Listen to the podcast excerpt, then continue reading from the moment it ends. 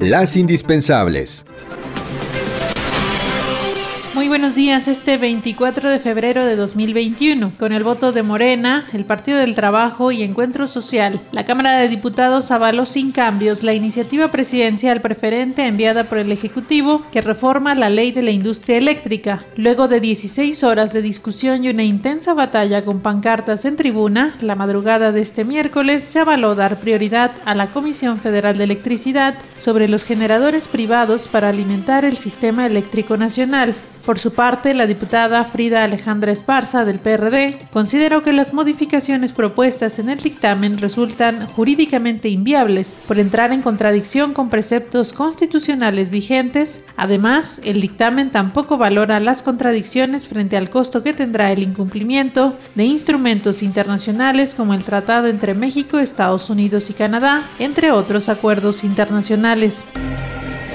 Luego de que la Auditoría Superior de la Federación, a través del Auditor Especial de Desempeño, Agustín Caso Rafael, emitiera un comunicado donde corrigió el costo de la cancelación de la obra del Aeropuerto Internacional de México en Texcoco, la Comisión de Vigilancia de la Auditoría Superior de la Cámara de Diputados expresó que este órgano no puede retractarse de los informes que emite. Luego de la presentación de los informes de la Auditoría Superior de la Federación, en la que se observan miles de millones de pesos en la ejecución de programas sociales como jóvenes construyendo el futuro, sembrando vida e incluso las obras de gran calado del gobierno de la República, diversos sectores de la sociedad han externado su preocupación debido a las posibles presiones a las instituciones por parte del presidente de la República.